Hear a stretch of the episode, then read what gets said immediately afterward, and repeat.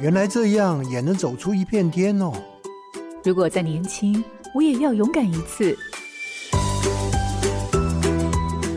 欢迎进入找寻天赋的道路，这里有故事，有方向，最重要的还有愿意陪伴、勇敢探索的你。我们一起让教育不一样。我是蓝伟莹。韩剧还有明天获得热烈回响，真实人生中的困境，能期待谁来伸出援手呢？智商心理师就肩负这样重要的角色。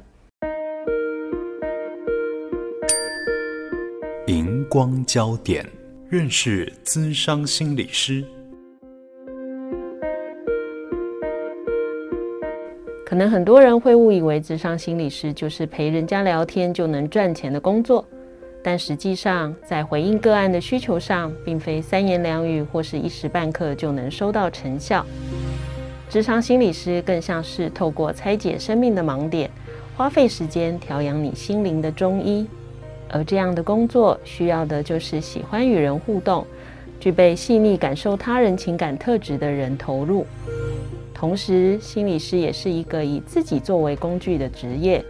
必须要能厘清自己的情绪和感受，提升自我对内在经验的觉察，才能在众多的个案中保持一定的距离。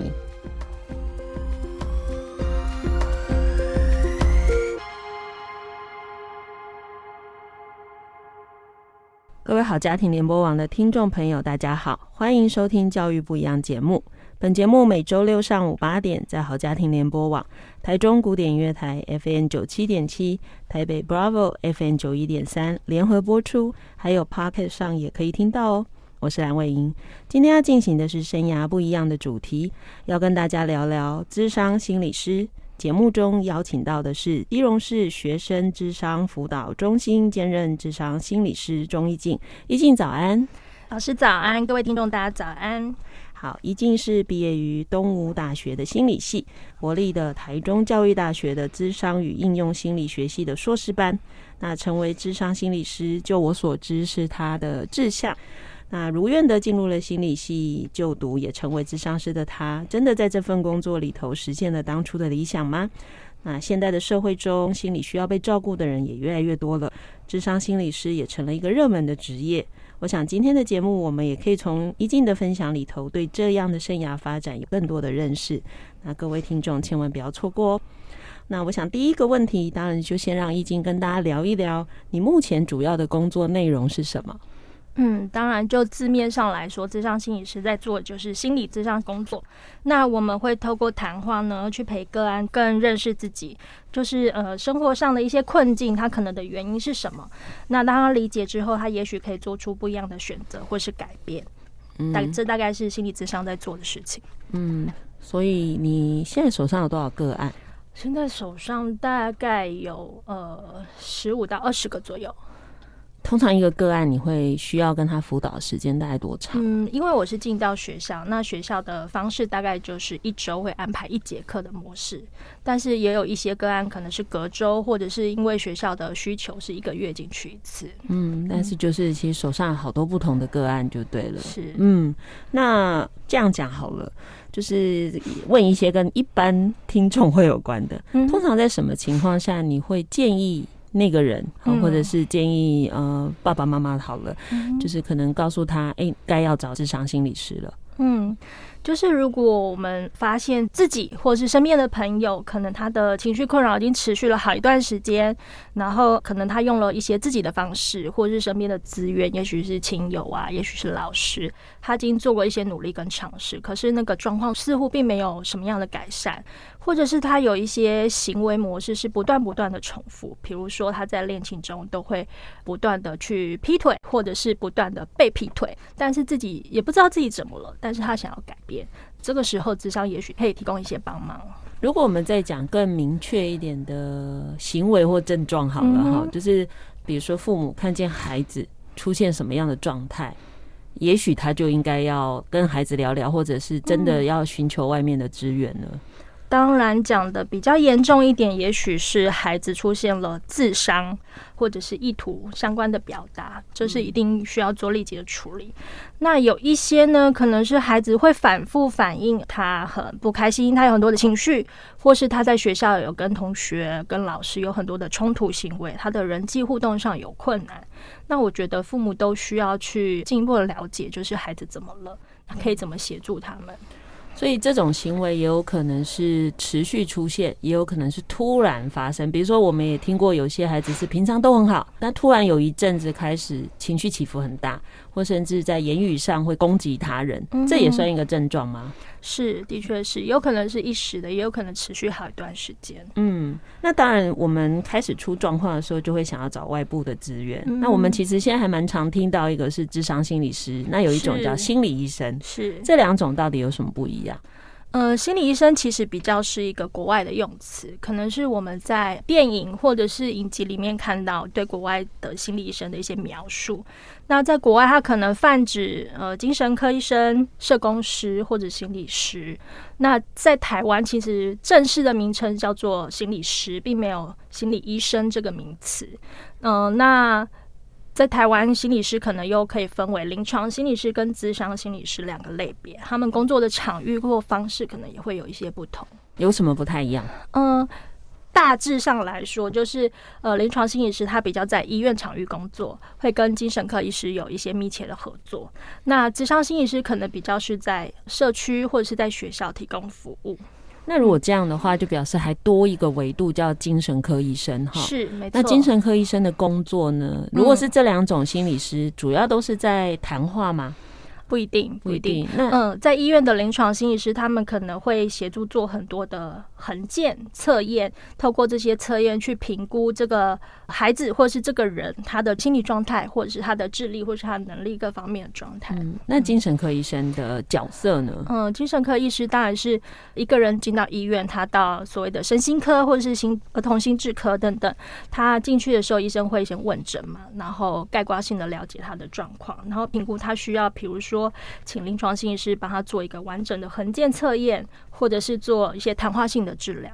那当然，药物治疗这个部分是只有医生可以去做开药这个部分。嗯，所以变成精神科医生不会跟你聊天，嗯、这就是看医生个人的取向了。喜不喜欢聊天？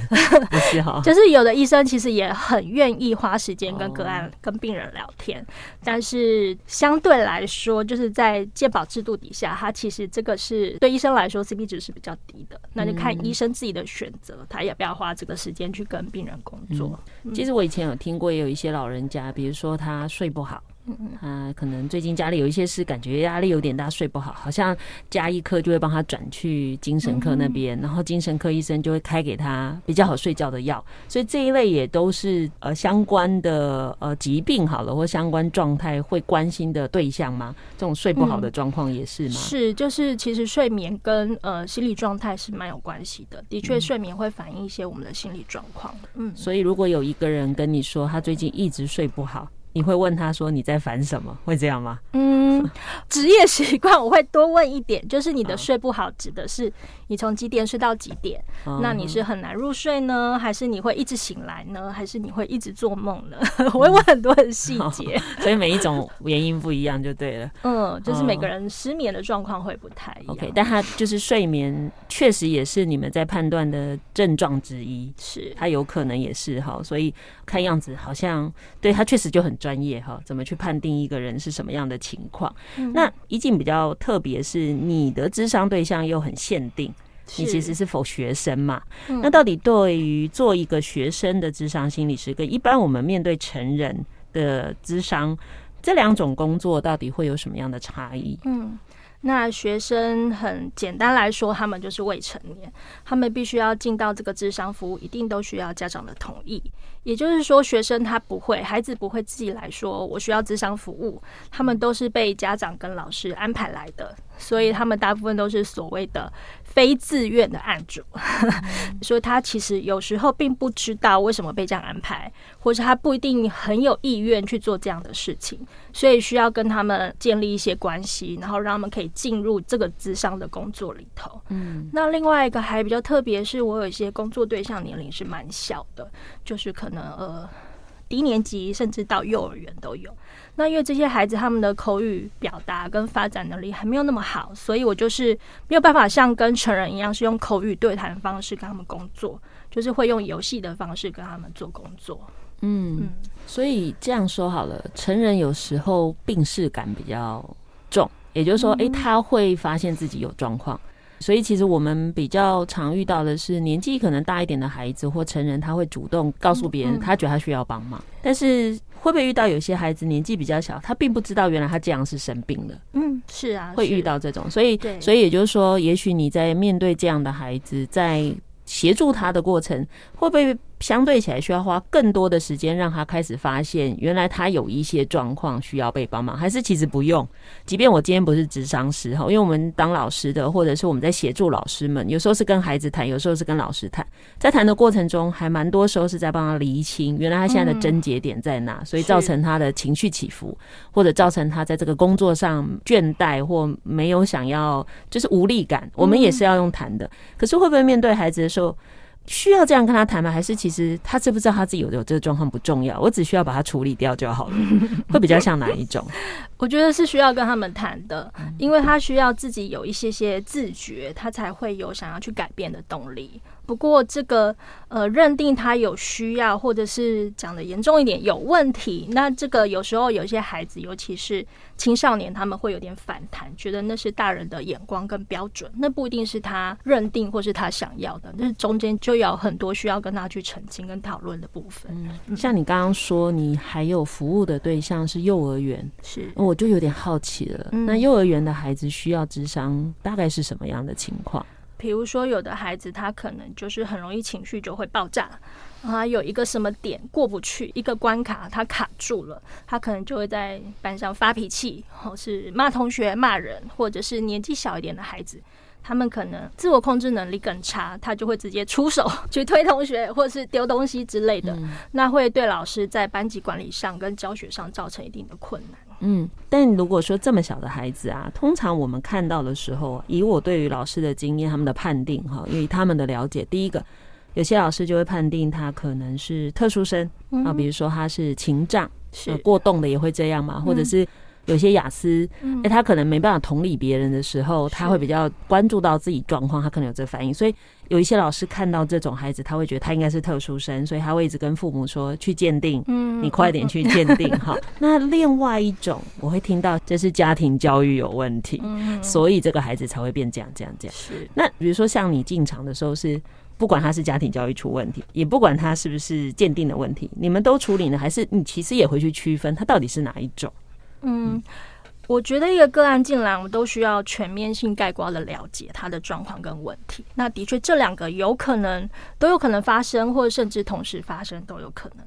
那只要是这个孩子需要的，或是可以帮助他的，我们都需要去了解，然后去理清。如果说他的确有一些生理特质的部分，那需不需要进一步就医评估，甚至是服药？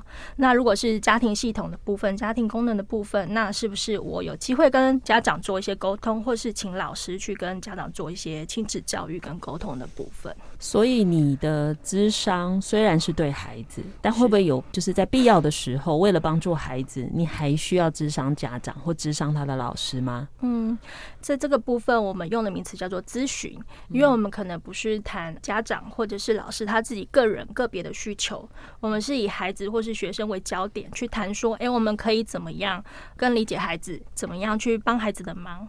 对，所以这个部分的确是，呃，对于学生，对于未成年的人来说，个案来说，我们会需要花很多时间跟他的家长还有老师们做一些合作，还有做很多密切的沟通。嗯。那老师跟家长都能够有很好的合作啊，其实这我觉得是，这当然是 case by case。教育现场现在其实另外一个还蛮大的困扰是，我们确实也遇到一些家长，嗯，其实孩子明明是有状况，但是家长，嗯，你也不能说他逃避。也许他真的觉得我的孩子其实是没事的，至少我的孩子在我面前都没事，一定是你们怎么了？嗯，好，我我在想是，比如说有时候老师会跟你求救，是，比如说他会告诉你说他已经试了很多努力，他也跟家长谈，然后但是无效，他就可能很希望你帮忙，成为他跟家长之间的桥梁。那所以这时候我就很好奇说，在这种情况下。到底你怎么去拿捏你自己的角色？因为你也不能成为，你又不能帮到老师把他的责任尽了。对，你也不是家长，你也不可能去跟老师说，老师会不会是你对待孩子的方法有问题？对，那那这里头你怎么取得你自己的平衡呢？嗯，不管我从老师那边听到什么，那我只要觉得有必要，我约家长来的时候，我就是会听，先听听家长怎么说，就是先把老师跟我说的那一个部分资讯先摆着。先听听眼前家长他可以提供我什么样的资讯，那有可能家长的确像老师说的那样，但也有可能就是可以从不同的角度或是一个角色进入，因为我并不是体制内的人，那我是一个校外一个所谓的专家角色，有时候家长会愿意跟我说一些他不跟老师说的事情，那我们反而有机会去取得一个合作。当然还是看不同的家长跟不同老师，不同的状况会有很大的不同。嗯，以你目前看到你处理的个案呢、啊，嗯、到底孩子们这种心理状态的一些困扰或问题，通常是那种突发性的。我所谓突发性的意思是，他可能是一时的，是他可能可以处理的，还是真的有不少的孩子，他就是延续性的，他可能是要花很长时间的。大概会比较是哪一种？以我手上接到的案子来说，持续性的个案会比较多。为什么这样说呢？就是因为我们心理师进到学校是所谓的叫做三级辅导。那在进入三级辅导之前呢，其实导师、辅导室、辅导老师他们都已经做了一二级的辅导。那一定是他们做了一些努力，然后发现诶，效果好像不是那么好，才会让我们进去。也就是说，这个孩子的问题其实已经持续一段时间。那学校也做了努力，但是好像一时间也没有办法改善，所以其实我们会接到的个案，大部分都是一些持续性或是状况比较复杂的个案。嗯，那另外一个当然就是我们很关心的吼，因为这几年其实比如说大学生跳楼的，嗯，其实蛮多的，或者是即便没有跳楼。但事实上没有办法继续学习，或者是一直处于某些困扰的人很多。嗯，那尤其是高中生，其实我以前也听过，在高中服务的老师们说，早期学生心理开始有压力或状况都是高三。嗯，他说现在他们其实就已经遇过很多，一开始高一就有问题。那高一会有状况的一方面是，比如说高中通常就是因为升学考试，他们已经被区分在不同学校，所以有时候你到了某些学校，你就会发现你没有你以前那么优秀，所以心理就出问题，那有一些是进了高中，发现原来他需要承担的责任比国中多很多，他就突然又承受不了。但我其实也听了蛮多，包含到国小都有很多心理的状态哈，不一定会做出像大人那种自我伤害，可是可能越来越多，比如说拒学的情况的出现哈，我觉得这个比例其实是高的。那你自己在观察呢？到底我们的教育现场这样心里头出状况的孩子，真的越来越多了吗？嗯。的确是，就是我也会常从导师那边听到一些反应。现在班上有特殊生，或者是需要特别关注的孩子比例很高，甚至一个班级可以高达三分之一。所以对导师来说，其实要处理这些孩子是蛮辛苦的。虽然说少子化，班级里头的学生数比例是比较少的，但是其实学校的个案量其实也比以前要成长很多，所以的确是有这样的状况。嗯，那以你现在自己这么多年的工作经验，你如果要去区分，你觉得现在的孩子最多的困扰都是哪些面向的呢？我觉得现在的孩子其实他们就是不知道怎么去处理跟调试自己的情绪，然后如果压力来了。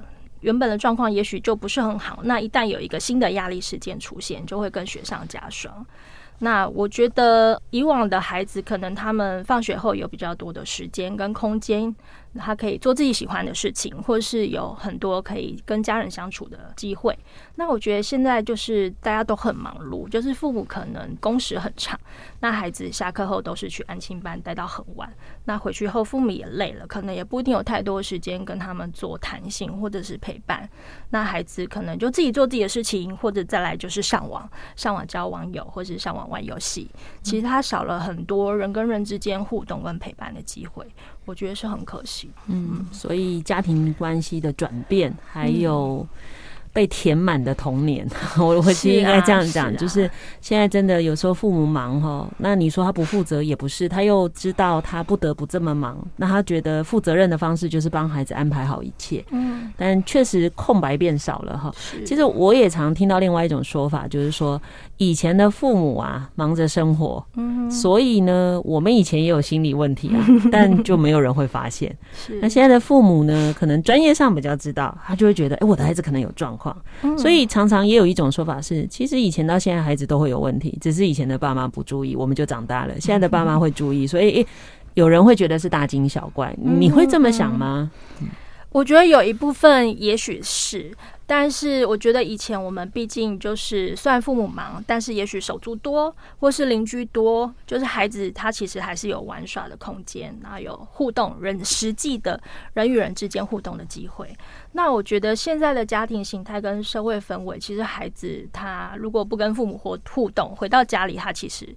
不是对电视，就是对手机、对网络、对三 C，它其实并没有太多人与人实际的互动，所以我觉得这好像不单单只是父母有没有对那个心理健康有意识的这个问题而已。嗯，所以也许是真的，整个社会结构开始转变，然后那个身心健康，就是有些病，你要说它是文明病嘛，也许是吧，哈。但是，呃，也许大家都应该想一想，这是我们社会进步必须付出的代价吗？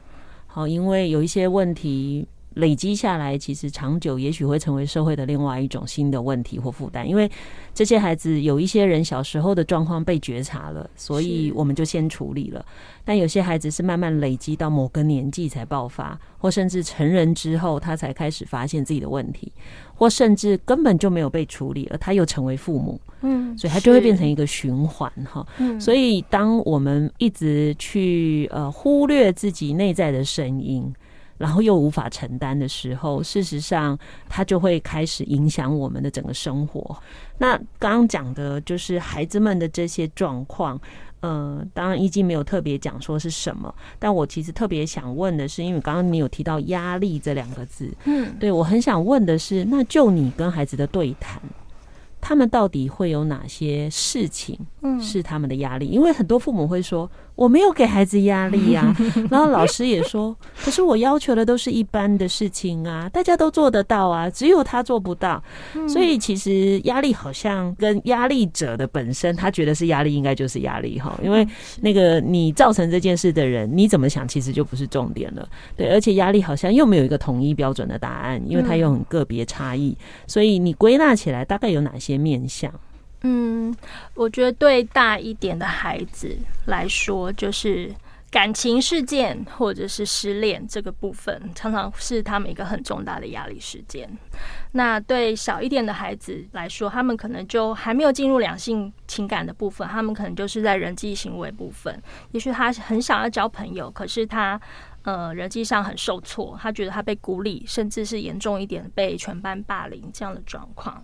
那还有一些孩子，当然他可能，也许父母没有明说，可是父母会对他期待，就是课业要求有一些期待或者是标准。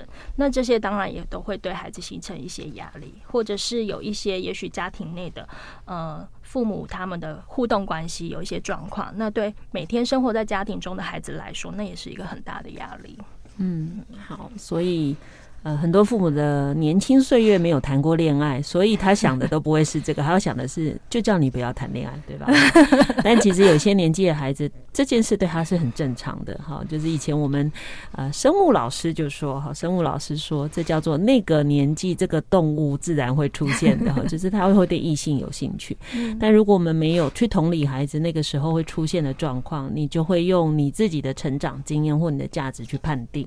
那当然，我觉得父母也是很辛苦。比如说，我到底要要求孩子，还是都不要求孩子？其实这个是蛮难的。嗯，那你在跟家长沟通的时候，尤其是遇到孩子的压力是他造成的时候，当你跟父母说的时候，通常父母的反应是什么？就是很多的父母会不太一样。有一些父母其实他们会很怕别人给他贴标签，或是冠上一个什么名字。所以对于这些父母，就是你在谈的时候，必须要蛮小心的，不要让他有被指责跟指正的感觉。但是可以跟他聊聊，就是你跟孩子互动的过程里，听到孩子在亲子互动上他的渴望是什么？他也许想要呃有更多的时间跟爸爸妈妈相处，或者希望爸爸妈妈可以听他说一说什么。那有一些父母呢，其实他们是很关心孩子，也很愿意去改变跟投入的。那他们就会比较容易可以接受一些意见，然后又比较大的弹性空间去做一些调整跟改变。嗯嗯，好。那我想这个部分作为父母哈，其实人生很不一样的功课哈，因为他真的不是你前面就可以准备好的。然后面对孩子，他是一份爱。但还有是一份责任，那怎么去拿捏到刚刚好？尤其他是另外一个生命，他又不是属于你的生命的时候，我想，当然我们这时候就很需要有一些专业的人来协助跟陪伴我们。所以过去的人很怕找智商心理师，觉得我的孩子是不是病了？但其实随着时间改变，我觉得大家也许真的在你觉得你无计可施，我需要别人帮忙的时候，去找一些专业的人来帮助我们，其实是好的哈。那前一段我们谈了很多工作的内容，当然因为我们是生涯不一样的主题嘛，我们当然要谈的是慢慢进入到这个工作跟这个生涯选择。刚刚谈的都是你服务的对象，那我现在要关心的是你喽。那在这份工作里，你自己觉得对你来说最大的挑战是什么？我觉得有一个部分是当。学校或是家长找你来为孩子做心理咨商，通常这个状况跟问题已经持续好一段时间了，然后他们也非常的挫折或是非常的生气，他们会有很多的期待，所以他们会很希望你这个专业角色进来之后，你可以很快速的、立即的给他们一个建议，或是做一些什么，马上帮他们改变这个现况。但是实际上，这并不是我们工作的方式，那也有困难，所以常常都没有办法。会需要花一些时间跟家长去做一些澄清，没有办法很立即快速的去解决这个问题。我会比喻呢，心理智商比较像是看中医，它是需要一段时间慢慢去调理，然后才能够达到改变，并没有办法是快速的投药，然后就解决这个症状。嗯，所以如果它是一个急性症状，需要被压制下来，他就真的应该要去先看精神医生，吃个药。嗯，但肾的所谓调理的这件事。就是智商心理师开始处理了，嗯，是这样吗？哈，那你的工作从过去到现在，哎、欸，一进做这份工作多少年了？从九八年到现在，应该有十三年了。嗯，那你遇过最大的挫折是什么？遇过最大的挫折啊，嗯。就是那个孩子，你已经跟他工作好一段时间了，可是他的状况、行为不但是反反复复，可能感觉起来好像还越来越严重。那学校就会因为这个孩子的状况，三天两头就会找各单位、各部门来聚集开个案会议。那我就会觉得自己好像被当成一个很高度关切的一个工作的状态。嗯，嗯，有被指责过吗？嗯，我想大家当然不会直接这么说，嗯、但是越是这样，其实大家会对你有越多的期待吧。我想你会遇过那种，比如说学校跟你们的中心暗示说，嗯、可不可以换一个职场师来？嗯、会这样吗？这个部分当然中心不会直接跟我知道，让我知道。不过他们的确是会呃回馈一下，就是这个心理师跟他们学校合作的状况怎么样。嗯、那当然我们也会回馈我们跟这个学校合作的关系跟互动是怎么样的。嗯、所以会不会真的有那种就是这个智商是适合这个孩子，然后不适合，会有这种？是会有一些所谓适配性的问题。嗯、那中心比较有经验跟专业的心理师，他们在当初派案的时候，也会去做这样的判断。嗯，嗯，那当你遇到，比如说你刚刚提的，你的有些个案状况似乎没有更好，或甚至好像反复，或甚至恶化的情况，嗯，那又或者是说，也不是这种情况，但是确实那个个案的，因为毕竟是孩子啦，好、哦、那。你自己也是个妈妈嘛？那你看到有些孩子这样的时候，难免我们有时候还是会心疼嘛。是，好像我们自己在当老师，遇到有些孩子的生命的事情，你无法帮他的时候，你其实也会难过。嗯，那你自己在这份工作里头，你的心情会受到影响吗？哦，是哦，会受到很多很多的影响，即使不是一个。妈妈的角色，或者是陪一个未成年的个案，即使只是一般跟成人工作，我们其实就是在工作里头听太多很悲伤、很生气、很难过的故事，其实我们都一定会受到影响的。所以呢，我们其实心理师非常需要，就是要很有。调试情绪，然后自我照顾的能力，那这样子我们才可以就是比较好，然后可以维持一个客观的角色去长久的进行这份工作。嗯，所以你大概都是怎么样告诉自己，嗯，去跟这样的工作好，或者是这样的氛围保持刚好的距离？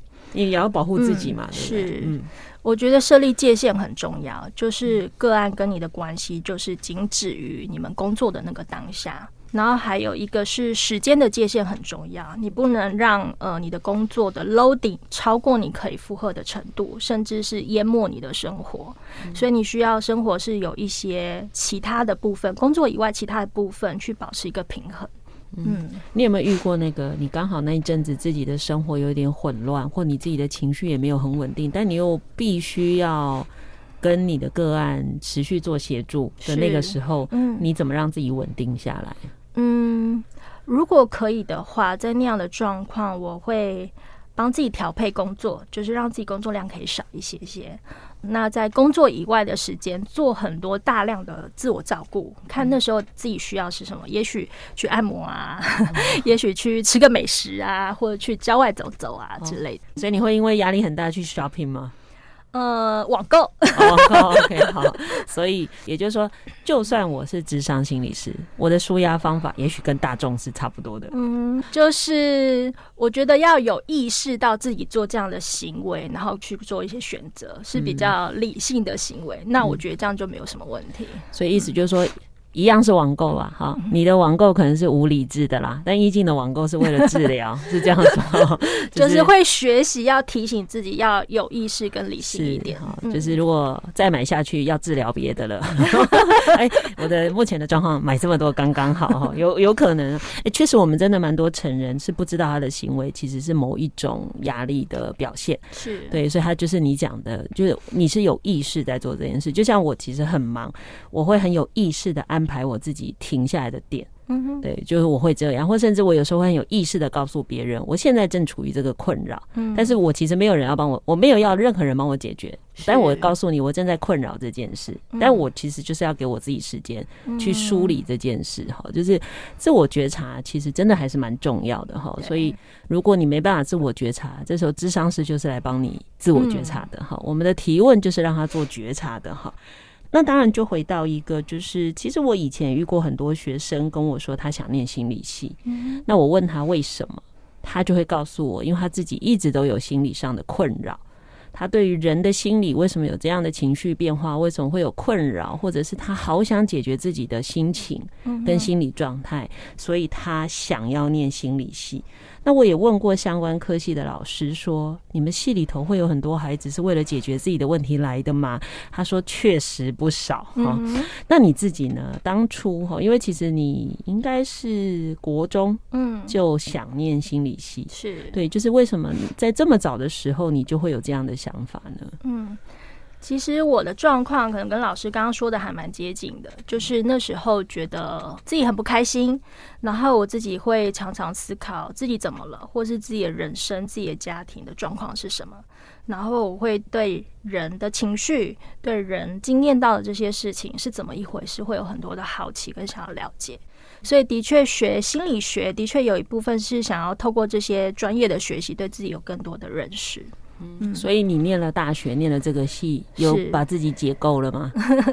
我觉得那个只是一个刚开始的起步，我觉得这个是可能是要持续一辈子的功课。OK，就持续的在解构自己。那念心理系以后，真的会帮助你，比如说，就像你刚刚讲的，可能是你生活中的是、家里的事情，所以读了心理系之后，你在面对呃你比较亲近的人或不一样的人，你真的就能够用不同的方式去理解他们了吗？嗯，就像我说的，那个可能是一个开始，而且你学习的可能是一些认知层面的。你要怎么把这些你知道的东西，然后转化在生活中可以运用出来，那还是下一步的学习。嗯，所以心理系当然是第一步。我觉得至少这个起点是好的哈，也就是说你很知道你为什么念这个，是好，那你就走进了这个领域。但选择职业又不一样，对吧？哈，就像这个工作，智商心理师，他有很多路可以走。那当然，你也可以说哦，因为我念的是台中教育大学，所以好像就要对学生好。但是当然，你在选研究所的时候，其实应该也就在想你将来要服务的对象了哈。那选择这份职业的原因是什么？其实还没有进到心理系的时候，我一直发现我对于陪伴别人，或是尤其是对年纪比较小的孩子是很有兴趣的。所以，当我决定我要成为一位心理师，而且是以儿童或者是以孩子为主的一个工作领域的时候，我就决定要往咨商心理，而且是可以学习所谓游戏治疗这个部分的研究所去做选择。所以，我是一直都很清楚，我想要做儿童或者是幼儿的一个心理智商的工作。嗯。嗯喜欢儿童的原因是什么？因为大人好复杂。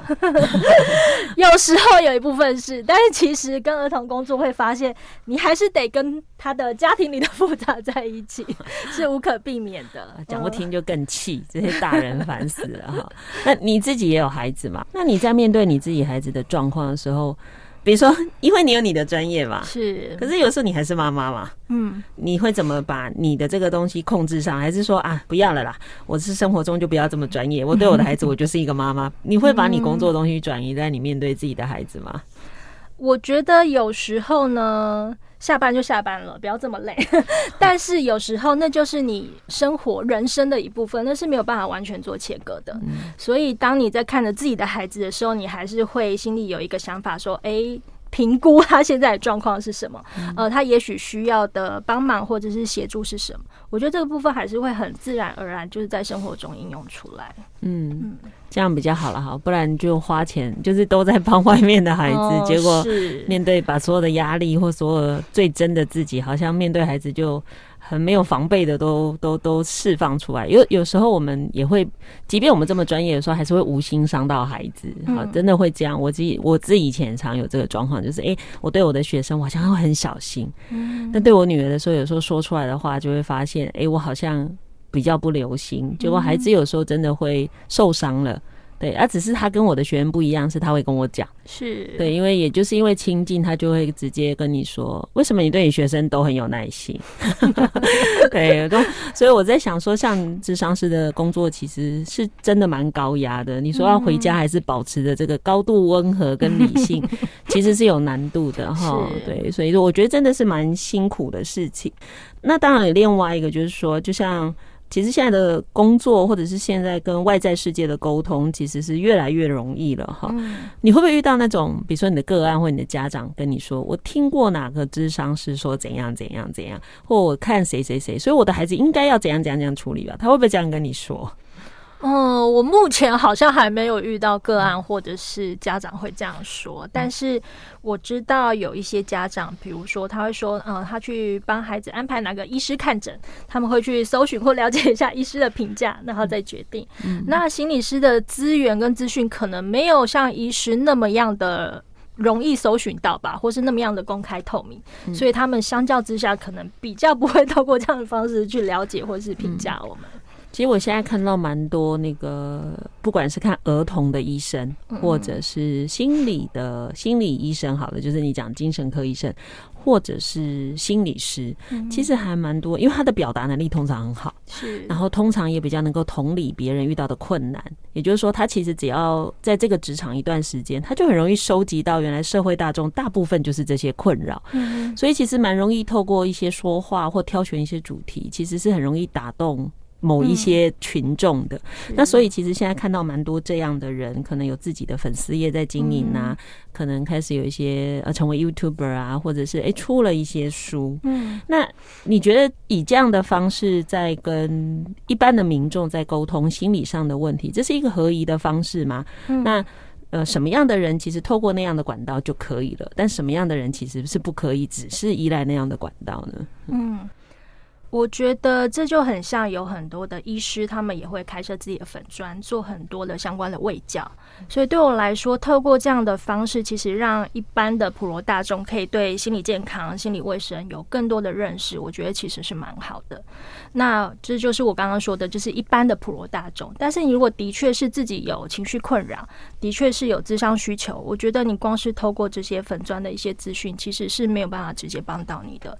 你可能还是必须要去。寻求就是可以坐下来面对面跟你谈话的心理智商。嗯，你会想要做这样的事吗？看起来它也是一种专业的另外一种可能性的选择嘛。嗯。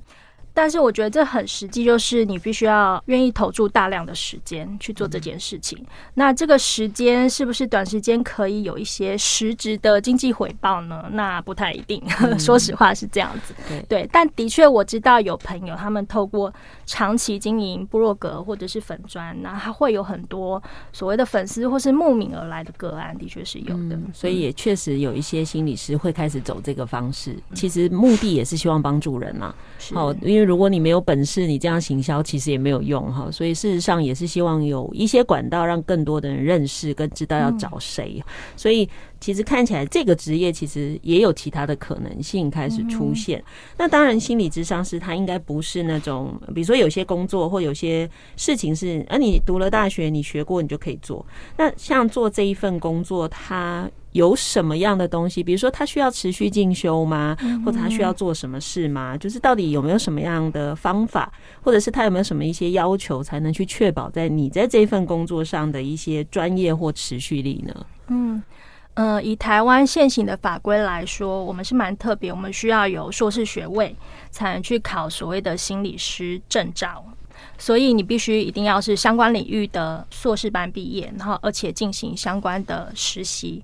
然后完成之后，你才有考照资格，然后并且完成了心理师的考照，然后你才能进行所谓的心理咨商的职业，就是开始正式进行这份工作。所以其实基础门槛就算是比较高的。那再来，呃，我们被法令规定就是归类在医事人员这个类别。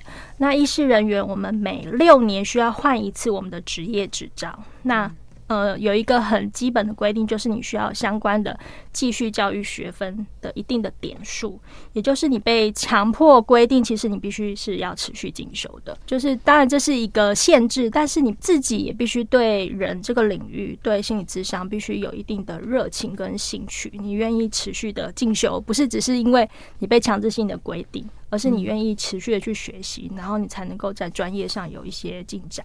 所以通常还要再学什么？那不是如果大学研究所都已经上过相对专门的课了，是。所以一般来说，假如你要充实你的这个专业上的东西，或者是让你的协助别人更能够到位好了，大概会是哪一些进修内容啊？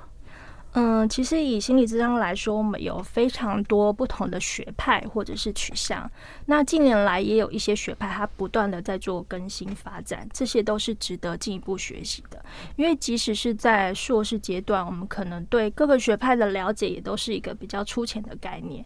那你如果想要对一个学派有更深入的理解跟认识，其实是需要花个时间，也许花个三五年持续的进修都是有可能。那再来就是我们其实在工作上会遇到很多的挑战，有一些个案他们的状况的确非常的复杂。那你如果可以去找一位你的督导，跟他深入的去讨论个案的处遇，其实你也会在这个部分有更多的学习和成长。嗯，所以会有一些比较理论学术性的专业成长，也会有一些实务的工作，因为也许就像你说的，个案的复杂度可能。越来越不一样的，然后处理的方式可能也会开始有一些新的方法，这样子。对，那那当然听起来就是，就像你刚刚说的，一开始想学心理就只是一个我好想了解自己，我好想解决自己的问题。但事实上进入这个职场，它也就不这么单纯了。真的，因为你不是要解决自己的问题，你要成为别人的一个某个时候的一个陪伴者。或者是一个明灯，你至少让他知道我好像有路可以走。所以，如果是这样来看啊，嗯，你觉得什么样的特质的人可能是适合进入这个领域的？嗯，首先你要对人有兴趣，有一份好奇。因为这毕竟是一个人与人之间的工作，你必须要对来到你面前的那个人有一个好奇心，愿意跟他在一起。那另外一个部分，你要对自己，就是在这个人与人工作中的这个自己，也有一些认识，然后你愿意去多认识自己、觉察自己、了解自己，那这个部分才能够带你也陪伴另外一个人去认识自己，然后你也能够带着自己的优势或者是一些限制，知道怎么运用自己去跟对方在一起工作。所以你必须要对自己跟对别人都有充分的好奇。嗯嗯。所以这还蛮特别的哈，因为我们其实介绍了好多职业，好多生涯，但我访到现在第一次听到，诶，他需要的特质是了解自己，因为一般的了解自己是为了选对科系，但听起来这个了解自己比较像是我曾经有认识自己、解析自己、同理自己。跟重新来过的那个经验，好像更能够去理解别人遭遇了什么。是对，因为我有时候真的觉得，嗯、呃，有一些老师好了，有一些老师其实不是刻意伤害孩子，但是也许他的人生比较顺利。嗯或者他的人生没有遇过这样的事情，所以他就一直觉得是孩子自己想太多，嗯或者就是这个孩子不好好学习，怎么会有这么多理由？可是其实很多的时候是因为你的人生剧本跟别人的不一定要一样，但如果他人生没有遇过某些困境、某一些迷惘的时候，他好像就很难去站在别人的立场去想这个事情。所以呃，理解自己是为了更能够帮助别人，嗯，啊，有点像是。我陪着你走我自己走过的路，嗯，对，好，对，是我我自己曾经遇过这个困难，但是我知道你现在可能在什么阶段，那也比较能够去接受它过程中的某些反反复复啦，或者是好像为什么这么久都还没走出来哈，所以就像你刚刚讲的，就是有些个案真的要很久，对，就是调理身体要蛮久的，就像我有时候跟父母说。你把孩子伤到这样，用了这么久时间，你要他变好，应该不能要求只是一下下，对，或者是我们有些孩子不相信大人，其实是累积的，嗯、对呀、啊，你要让他又相信大人，怎么可能？因为你今天突然对他讲话口气好，他就相信你了。所以其实对待人真的是要很有耐性。那当然，刚刚易静讲的好奇，绝对不是那种偷窥的好奇，啊，那个好奇是你真心想听他说话。对，你真的关心他在想什么？好，那个是很蛮难演的哈。对，所以看起来智商师其实那个好奇又必须让对方觉得你是真心想知道我在想什么的人，呃，其实是不太容易的哈。所以，呃，我觉得听众朋友如果有在想或您的孩子其实对于念相关科系或成为相关的人有兴趣，你也可以观察看看他是不是这样的人，或者是听众朋友自己就是想走这条路的人，你也可以开始问问自己。我曾经走过这样的路吗？好，我有没有办法做这样的事情？所以，如果从这样讲的话，其实有时候应该讲人生的挫折，说不定是你将来的养分。是啊，对，因为懿静他其实自己中学的时候也花了很多时间在跟自己对话，好，去找到那个路要走出来。哈，那那当然这份工作，嗯，他当然可以持续的不断智商跟协助别人。但你自己对这个工作的想象呢？因为如果他就是不断的一直哦，不同的个案进来，不断的谈，其实到后来应该也会热情不见了。好，所以你有没有想象过你这份工作或你自己的生涯的规划的未来会是什么样子呢？嗯，对我来说，就是现在做的一些工作，我会希望可以继续持续下去，因为我做的有很多是从学校来的，或者是社福机构，就是用公费来做智商的个案。那这些孩子他们的家庭，其实基本上他们是不会有资源做自费咨商的，他们的确需要从这样的体系或者是体制才能够运用这样的资源，而他们的确是非常需要的。所以我觉得真的是很需要有一些心理师。愿意投注在这个领域，持续不断的耕耘。那另外一个部分，我会希望或者是期待未来有机会的话，也可以在基隆可以跟朋友合作开心理咨商所。因为我常常会听到有一些基隆的朋友询问有没有相关的心理咨商资源，可是呢，现在就是只有很少数有限的公费资源。其实是民众有开始越来越接受心理咨商，他们也愿意去寻求相关的资源。可是很现实的是，在基隆几乎是找不到这样的资源，他们只能往双北跑。那我觉得是非常可惜的。嗯，所以一方面是继续投注在。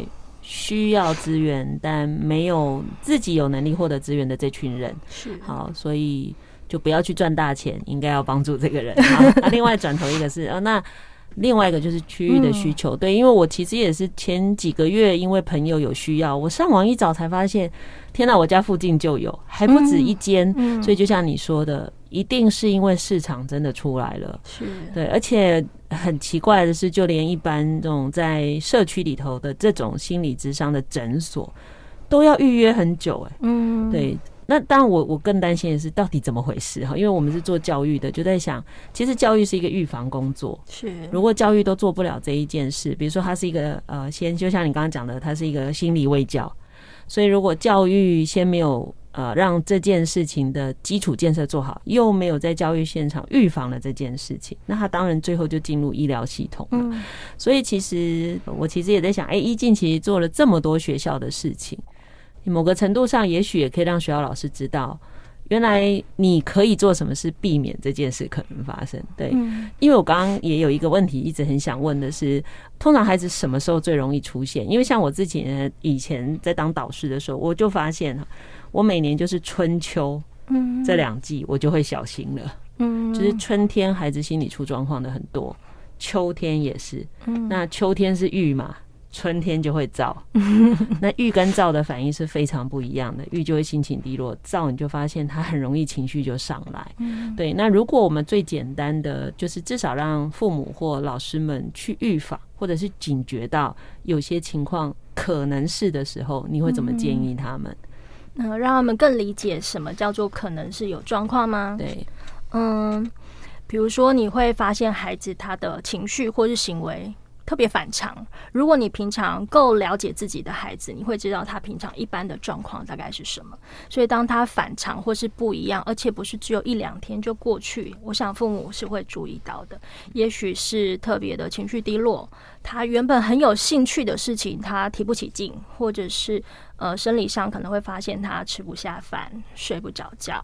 再来是可能，呃，他在上学的时候，导师就会反映啦，他最近的学习状况不好，或是成绩一落千丈，这些都是一些很容易观察到的一些指标。嗯，好，所以父母千万不要把这些孩子释放出来的求救讯号。当成他不乖的一个那个那个什么判定他不乖的一个条件哈，所以更仔细的去觉察我们的孩子，了解我们的孩子，我想这是我们最能够做的事情。那真的很谢谢易静刚刚说的这些哈，我想今天我们不止在了解智商心理师，我们可能也在了解做父母要小心什么哈，我们可能更要了解的是作为一个老师，你怎么去帮助你的孩子。那当然，我们刚刚谈了很多是孩子们的事情，我想对于身边的成人也是。因为其实完全一样的，他很有很本来很爱追剧，突然不追剧了哈。比如说我的朋友如果很爱写废文，突然不写了，我应该也会想说完蛋，他最近怎么了哈？好，我觉得类似这样的事情，我想大家都可以对身边的人多一些关心。也许有很多的事情会在更早的时候就被预防，啊，就被处理。那这个社会其实本来就需要大家更多的温暖，那个温暖不是要多密集的关切，而是能不能多一点觉察。好，我想每一个人都可以在对方需要你的时候撑起他。